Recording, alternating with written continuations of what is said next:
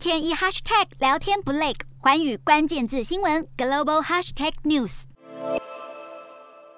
美国总统拜登来到美军基地，搭乘空军一号专机，展开自去年一月上任以来首度的亚洲行。拜登将从华府先飞往南韩，再前往日本。拜登二十号抵达南韩后，会在南韩电子大厂三星电子副会长李在镕的陪同下参观三星的半导体工厂。二十一号与南韩总统尹锡悦进行领袖高峰会谈。二十二号到二十四号访问日本，并且在东京和日本首相岸田文雄进行会谈。拜登这趟亚洲行意义重大，专家认为拜登以行动展现对亚太地区的重视。除了要强化区域合作，另一个重要目的就是围堵中国。那么台湾议题是否可能成为讨论议程？拜登在东京还有一项重要行程，也就是二十四号将与日本、澳洲和印度领袖共同召开四方安全对话领袖面对面峰会。拜登来到中国大门口，要从各个面向巩固美国这个老大哥在亚太地区的影响力。